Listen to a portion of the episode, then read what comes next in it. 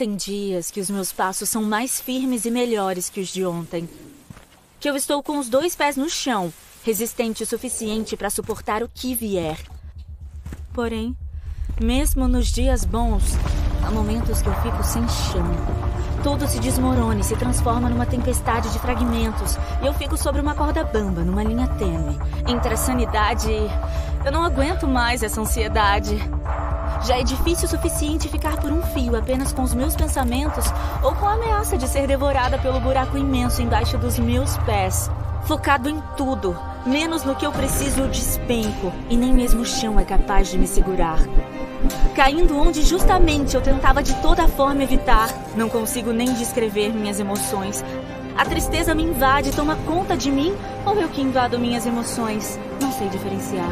Como uma onda, tudo se transforma numa coisa só. Sou engolida pelo mundo, tento respirar fundo, mas meus pulmões estão encharcados de preocupação. Eu não consigo ver mais nada além oceano. Então, eu me afundo. Mesmo abafando o barulho de todas as coisas que tenho, ainda assim eu não consigo parar de pensar: será que eu vou sair da. Eu não dou conta de. Tira esse peso dos. Não tenho mais onde me segurar. Eu estou a um passo de desistir quando uma voz gentil me diz: Eu estou com você.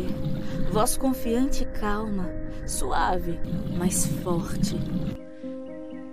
O mesmo Jesus que acalmou os ventos e as ondas se senta comigo em meio à minha tempestade. E no meio dos esforços exagerados, não somos afogados pelos planos que deram errados. Eu posso ver em seus olhos que aqui, com Ele, eu estou segura. Este príncipe da paz me oferece a cura e a calma em meio ao caos. Serenidade na tempestade. Eu quero, mas não sei como lidar com isso.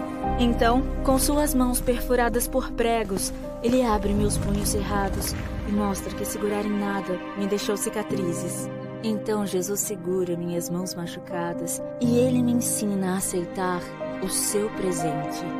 E mesmo com tudo que está acontecendo, eu encontro a resposta para essa ansiedade quando eu olho para Ele.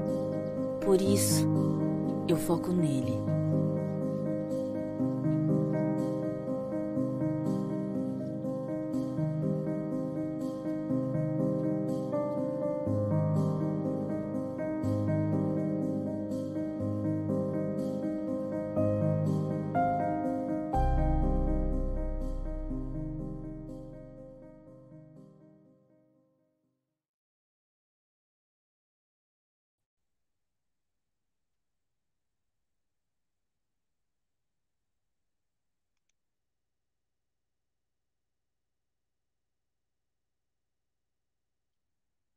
Olá, irmãos e irmãs, a graça e a paz do Senhor Jesus. Que bom estarmos aqui neste momento para colocarmos a nossa vida, o nosso coração diante do Deus que ouve as nossas orações, diante do Deus que está presente entre nós. Que eu e você possamos, neste momento, colocar o nosso coração, a nossa vida, aquietarmos o nosso coração, a nossa mente diante de Deus, lembrando que o Senhor é aquele que reina sobre todas as coisas, ele é quem governa, ele é quem cuida do seu povo. A palavra de Deus que nos chama para essa conexão de oração nessa noite, hoje, dia 11 de maio, estamos vivendo aí o tempo da Páscoa, e a palavra de Deus diz assim: Louvai ao Senhor todas as nações, exaltai-o todos os povos, porque o seu amor para conosco é grande e a fidelidade do Senhor dura para sempre. Aleluia. A palavra do Senhor também diz que a minha oração suba como incenso à tua presença e o levantar das minhas mãos seja como sacrifício da tarde.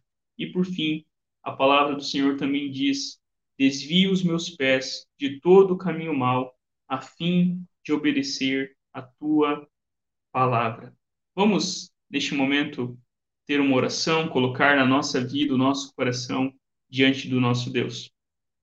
Senhor, nós te louvamos, porque o teu amor é grande, a tua fidelidade permanece para sempre sobre as nossas vidas. E nós queremos, neste momento, Deus, aquietar o nosso coração diante de ti, voltando, contemplando diante de nós agora a tua presença, as tuas promessas, nos lembrando da tua provisão. Por isso, Deus, em nome de Jesus, fala ao nosso coração, receba o nosso louvor, a nossa adoração neste momento, que a gente possa colocar a nossa vida, o nosso coração por inteiro diante do Senhor. Fica sobre nós. Abençoa-nos em nome de Cristo Jesus, o nosso Senhor e Salvador. Amém e amém. Amém. Queridos irmãos e irmãs, nós vamos continuar refletindo aí sobre a cultura do reino.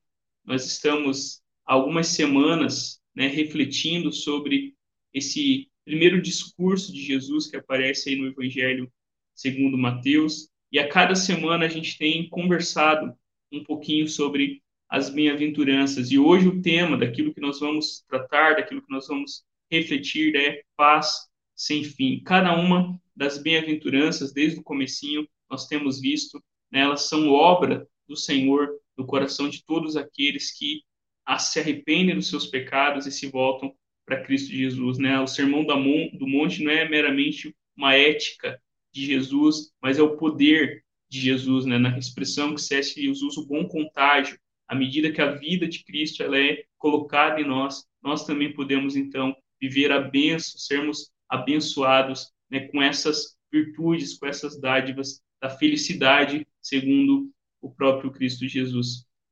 Como a gente sempre tem feito, a gente compartilha algumas traduções do texto e eu coloco aí para vocês para a gente ler junto. A nova versão transformadora a gente lê assim: Felizes os que promovem a paz, pois serão chamados filhos de Deus. Na nova Almeida atualizada, diz assim: Bem-aventurados os pacificadores, porque serão chamados filhos de Deus. E na mensagem, na paráfrase bíblica, diz assim: Abençoados são vocês que conseguem mostrar que cooperar é melhor que brigar ou competir. Desse modo, irão descobrir quem vocês realmente são e o lugar que ocupam na família de Deus. Faça junto comigo uma oração neste momento, pedindo que Deus fale ao nosso coração, que ilumine a nossa mente. Senhor, estamos aqui diante da tua palavra. Por favor, fala ao nosso coração, nos instrui, nos orienta, nos consola. Acima de tudo, coloca os nossos olhos no príncipe da paz, Cristo Jesus, para que assim a gente também possa ser agentes da tua paz no mundo. Em nome de Cristo nós oramos. Amém e amém. Queridos, a cada semana a gente tem compartilhado né, aquilo que Dietrich Bonhoeffer, no livro Discipulado, ele fala sobre as bem-aventuranças. E sobre essa bem-aventurança, bem-aventurados, né, os pacificadores, porque serão chamados filhos de Deus. Dietrich Bonhoeffer, ele escreve assim: Os discípulos de Jesus são chamados à paz. Ao serem chamados por Jesus, encontraram a paz. Jesus é a sua paz. Agora, não só devem possuir essa paz, mas também fazer paz. Desse modo, renunciam à violência e à rebelião. Nem esta, nem aquela jamais serviram a causa de Cristo. O reino de Cristo é o reino de paz, e a igreja de Cristo saúda com votos de paz. Os discípulos de Jesus sempre conservam a paz, preferem sofrer a fazer o mal, mantêm a comunhão, mesmo quando o outro a rompe. Renunciam à autoafirmação e suportam, em silêncio, o ódio e a injustiça. Com isso, vencem o mal com o bem, praticam a paz de Deus em meio ao mundo de ódio e guerra.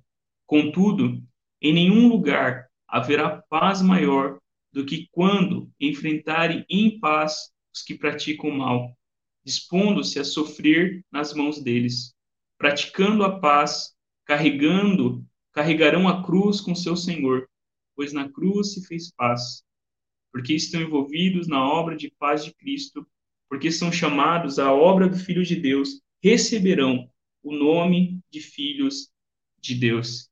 É interessante que o que Dietrich Bonhoeffer ele nos lembra aqui é que a paz que eu e você recebemos, a paz que nós temos, ela não é uma ideia, não é uma filosofia, não é uma experiência esotérica, mas é uma pessoa. O próprio Cristo Jesus é a nossa paz. E ali no finalzinho ele vai falar que aqueles que foram encontrados por essa paz vão promover a paz, vão lutar contra um mundo de guerra e de ódio. A gente precisa lembrar, Dietrich Bonhoeffer foi morto pelo nazismo alemão, né, numa operação que tinha como objetivo pôr fim à vida de Hitler. Eles promoveram, foram promotores da paz em um mundo de guerra. E da mesma forma, né, nós seremos, como ele coloca, o texto também diz, reconhecidos como filhos de Deus à medida que nós tomamos parte na obra do Filho de Deus e promovemos a paz em todas as esferas, em todos os ambientes que Deus nos colocar. Então, quando a gente olha para o texto bíblico, a primeira coisa que a gente vê é que a gente é chamado a ser pacificador e não um pacifista. O texto diz: Felizes os que promovem a paz, bem-aventurados os pacificadores, abençoados são vocês que conseguem mostrar que cooperar é melhor que brigar ou competir. Quando a gente pensa sobre isso, a gente precisa fazer uma diferenciação entre a paz de Cristo e a paz segundo o mundo. A paz do mundo, e a gente pode pensar no contexto da Pax Romana, era uma paz de, de fachada. Era uma paz onde os povos tinham que se submeter ao Império Romano e assim eles seriam protegidos, mas ai deles se levantassem um dedo contra o império, ai deles se houvesse algum cheirinho sequer de rebelião. Essa paz não era paz segundo Jesus Cristo. Essa paz era uma paz forjada, era uma paz forçada, era uma paz que não passava de uma mentira, de algo que não era real. E quando a gente pensa em paz, a paz que Cristo fala não é a paz segundo o mundo, não é a paz que depende das circunstâncias, não é uma paz que depende do nosso estado de humor, de espírito e assim por diante. A paz que Cristo fala, é Ele mesmo. E quando nós olhamos para Cristo Jesus, através da sua vida, através da sua morte e ressurreição, através de tudo aquilo que ele ensinou e fez, nós sabemos que ele é a encarnação da própria paz. Se nós, né, antes estávamos perto de Deus no Éden e por causa do pecado fomos afastados dele, e, e quando a gente olha ali no texto bíblico, uma coisa que sobressai muito forte é de fato que houve uma ruptura de paz. Se no Éden nós estávamos em paz com Deus, aceitos diante dele, por causa do pecado nós somos expulsos da presença do Senhor e agora homem, mulher e a criação não conseguem mais viver uma relação pacífica, não conseguem mais viver uma relação em paz, tanto que um pouquinho depois a gente vê né, Caim se levantando contra Abel, o seu irmão do próprio sangue. Quando a gente pensa então nessa bem-aventurança e a paz que Jesus está falando aqui, não é a paz segundo o mundo, mas é a paz que é o próprio Cristo. Né? Ele, através daquilo que ele fez na cruz do Calvário, se em Adão né, a ruptura foi ocasionada, a guerra entrou no mundo, em Jesus a gente pode agora viver paz com Deus e paz uns com os outros, porque em Jesus ele veio para de fato, né, Paulo diz isso em Efésios, né, para destruir o muro de separação e fazer com que a gente possa viver em paz uns com os outros. Mas quando a gente pensa nessa bem-aventurança, ela está, né, numa forma ativa. Ela está nos chamando a sermos promotores da paz, a sermos promotores da reconciliação. E a gente pode pensar na história quantos personagens que foram promotores da paz. Né? A gente pode pensar em Martin Luther King lutando né, contra a segregação racional, é, racial nos Estados Unidos. A gente pode pensar em tantos homens e mulheres ao longo da história cristã que foram promotores da paz, que lutaram contra a injustiça, contra a violência, muitos até que perderam as suas vidas para serem promotores da paz. Por isso a ideia aí entre pacificadores e pacifistas, nós não somos chamados a sermos pacifistas, a fazermos vista grossa diante da violência do mundo. Pelo contrário, o nosso chamado é sermos agentes, promotores, portadores da paz que também nos alcançou. Quando a gente olha para Jesus e Jesus agindo no seu ministério público, era isso que ele estava fazendo. Ele veio exatamente para estabelecer a paz entre as pessoas. Ele veio para reconciliar homens e mulheres com Deus. E é exatamente isso que é a missão da igreja. Né? Paulo diz isso na sua carta: olha, implora aos homens que se reconciliem com Deus. Por nosso intermédio, nós somos embaixadores da reconciliação. E quando a gente pensa naquilo que Cristo fez, uma das coisas que Jesus fez, que a cruz nos dá, é paz. Paz com Deus, sermos aceitos diante dele, para que assim agora nós possamos também promover a paz entre as pessoas. O que Deus odeia? E eu coloquei ali para vocês aquele texto lá de Provérbios, capítulo 6, a partir do versículo 16, quando diz que existem, né, seis coisas que Deus abomina e uma sétima a sua alma detesta. E aquilo que Deus mais abomina, mais detesta é aquele que semeia discórdia entre os irmãos, aqueles que ao invés de promoverem a paz, ao invés de defenderem a paz, são aqueles que colocam lenha na fogueira e promovem guerra e conflito entre as pessoas. Por que, que Deus odeia tanto aquele que semeia discórdia entre os irmãos? E talvez a gente poderia pensar porque desde né, da queda, antes ainda dos seres humanos, o próprio diabo semeou discórdia, dúvida no coração dos seres angelicais. Depois, no Éden, ele semeou discórdia entre Deus e a sua criação, com mentira, com falsidade, promovendo ali o conflito e a guerra entre o Criador e suas criaturas. Por isso, nós somos chamados a promovermos a paz, a fazermos tudo o que for possível, segundo a graça e o poder de Deus que opera nas nossas vidas, para que a gente promova a paz nas nossas casas, nos nossos trabalhos, nas nossas vizinhanças. E sobre isso, o pastor John Stott, ele escreve o seguinte, comentando sobre essa bem-aventurança. Ele diz assim: Cada cristão de acordo com essa bem-aventurança, tem de ser um pacificador, tanto na igreja como na sociedade. Fica mais do que explícito através dos ensinamentos de Jesus a seus apóstolos que jamais deveríamos nos, nós mesmos procurar o conflito ou ser responsáveis por ele. Pelo contrário, somos chamados para pacificar. Devemos ativamente buscar a paz, seguir a paz com todos e até onde depender de nós, ter paz com todos os homens. Mas a pacificação é uma obra divina, pois paz significa reconciliação, e Deus é o autor da paz e da reconciliação. Na verdade, exatamente o mesmo verbo que foi usado nessa bem-aventurança, o apóstolo Paulo aplicou ao que Deus fez através de Cristo. Através de Cristo, Deus se agradou em reconciliar consigo mesmo todas as coisas, havendo feito a paz pelo sangue de sua cruz. A paz que Cristo fala aqui, a reconciliação que é possível, é uma obra divina e Deus demonstra isso na obra de Cristo Jesus, morrendo pelos nossos pecados e nos reconciliando com Deus para que agora eu e você fôssemos promotores da paz. E quando a gente pensa então sobre isso, o presente, a recompensa para aqueles que promovem a paz, para aqueles que são agentes de paz em um mundo de guerra é a bênção de ser filho de Deus.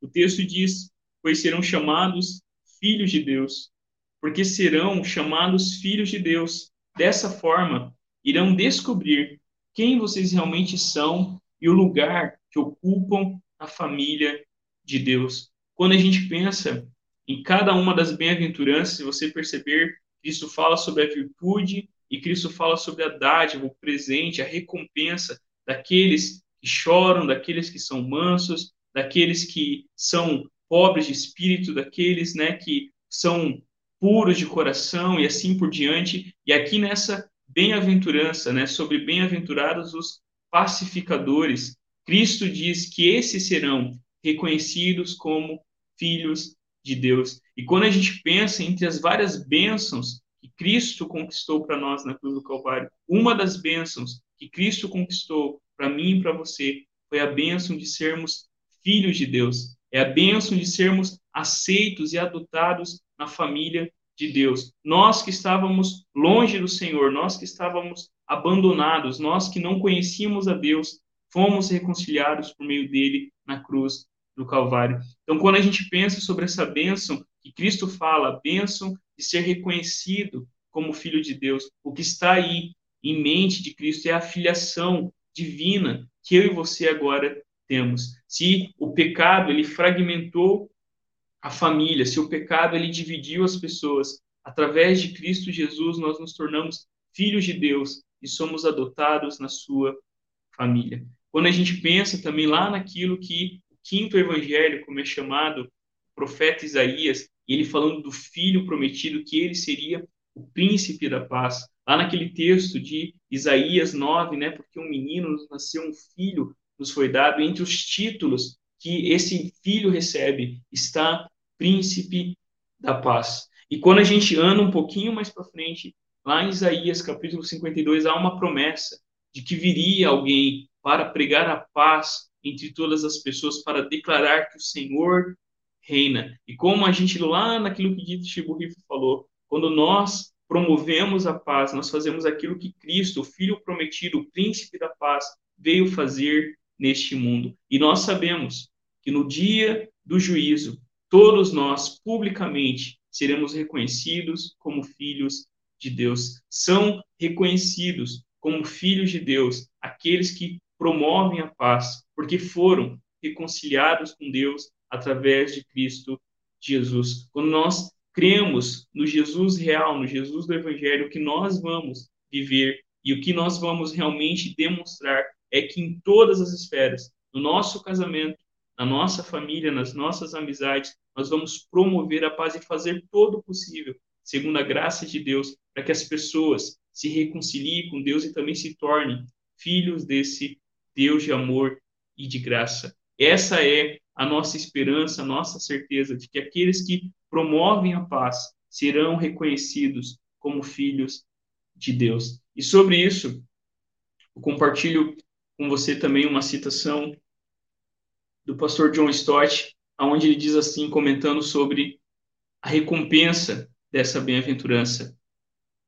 Portanto, quase não nos surpreende que a bênção particularmente associada aos pacificadores é que eles serão chamados filhos de Deus, pois estão procurando fazer o que o seu pai fez, amando as pessoas com o amor dele, como Jesus logo tornaria explícito. O diabo é quem é o agitador. Deus ama a reconciliação e, através dos seus filhos, tal como fez antes através do seu filho unigênito, está inclinado a fazer a paz.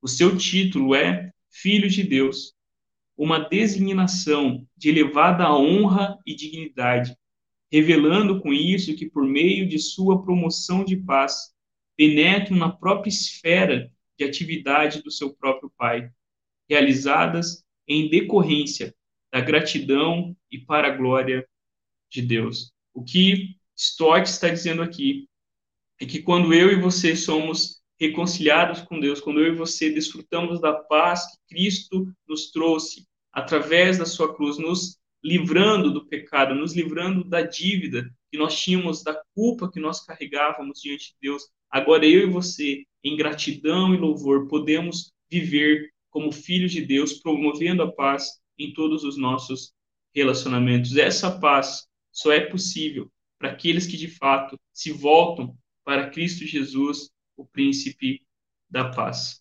Amém? Eu convido você neste momento a, ah, lembrando aqui algumas aplicações rápidas para a nossa vida, estava esquecendo dessa parte.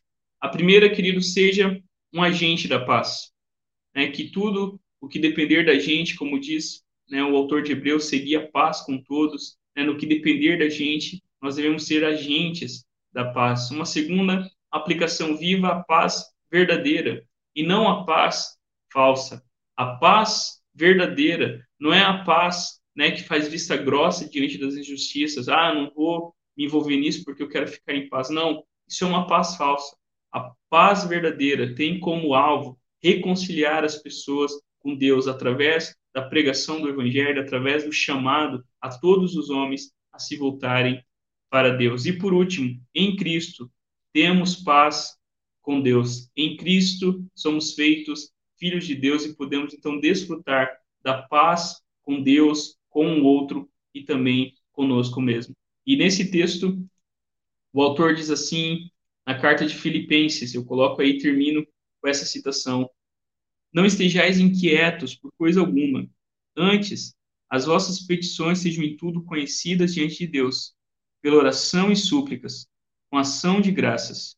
E a paz de Deus, que excede todo entendimento, guardará as vossas, os vossos corações e os vossos sentimentos em Cristo Jesus.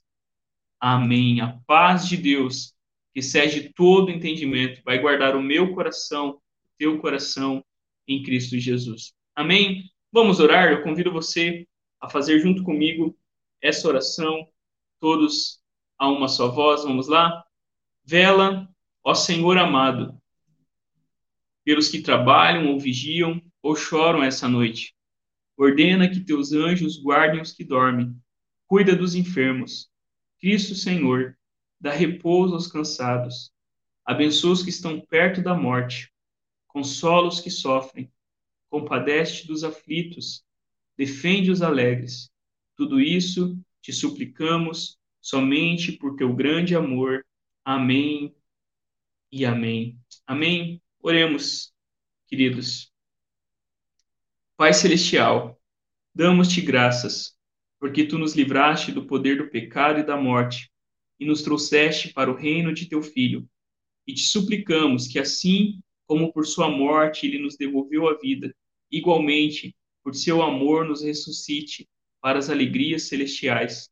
Por Jesus Cristo, teu Filho, nosso Senhor, que vive e reina contigo e com o Espírito Santo, um só Deus, agora e sempre. Amém. Nós te agradecemos e te louvamos, Deus fiel, pelo teu poder em ação dentro de nós, que possamos alegremente proclamar tua bondade mostrar abnegadamente teu amor e alegremente entrar em tua presença. Tu és o nosso Deus, nós somos o teu povo, agora e sempre. Aleluia. Amém. Amém, queridos irmãos e irmãs, que Deus nos abençoe, que Deus nos guarde, que eu e você sejamos bem-aventurados por sermos pacificadores, por promovermos a paz em todos os ambientes, para que assim sejamos de fato reflexo do caráter do nosso Pai. Se somos filhos de Deus, se fomos reconciliados com Deus em Cristo Jesus, agora o que nós vamos fazer é refletir o caráter desse Deus, desse Deus de paz que chama homens e mulheres a se reconciliarem com Ele. Que Deus abençoe a sua vida grandemente. Fique na paz. Não se esqueça, domingo às 10 horas, a transmissão da Academia Bíblica e às 19 horas o nosso culto de adoração ao nosso Deus. Que Deus abençoe a sua vida, em nome de Jesus. Amém e amém. Uma ótima semana debaixo da paz do nosso Deus. Perdão. É um assunto difícil. Tem tantas coisas que a gente fez com a nossa própria vida. Sabemos das decisões ruins que já fizemos e que sentimos vergonha e precisamos de perdão. E também tem o que as outras pessoas fizeram com a gente, que nos sentimos no direito de não perdoar. Eu ouvi dizer que a falta de perdão é como tentar beber veneno querendo machucar a outra pessoa. Não faz sentido nenhum. Isso destrói a gente e causa mais prejuízo ao longo do tempo. Deus tem um plano para lidar com nosso rancor e isso é encontrado em Jesus. Jesus veio e viveu uma vida perfeita. Ele morreu na cruz por nós e uma das coisas pelo qual ele morreu é para que a gente consiga perdoar. Enquanto ele estava lá na cruz, mesmo não tendo feito nada para estar tá lá, ele disse: Pai, perdoa-os, porque não sabem o que fazem. Ele tem o poder de te libertar e te perdoar também. Se permita ser transformado.